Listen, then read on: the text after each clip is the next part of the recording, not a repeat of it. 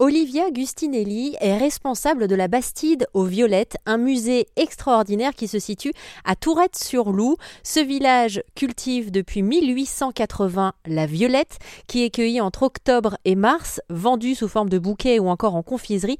La violette recèle de nombreux trésors et on utilise absolument tout dans la violette, que ce soit la tige ou encore la fleur, comme nous l'explique Olivia. Voilà, c'est ça aussi qui est super, c'est que tout s'utilise en fait dans la fleur.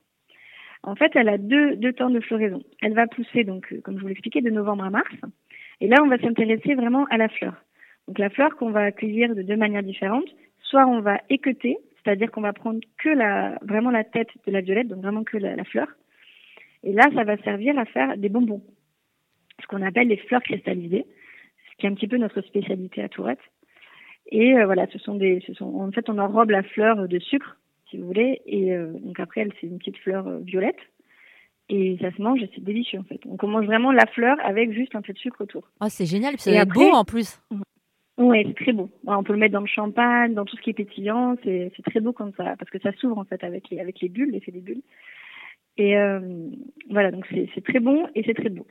Et après, à partir de, on va dire fin mars, début avril, la fleur en fait ne, ne pousse plus. Et donc c'est la feuille qui va prendre vraiment euh, sa place.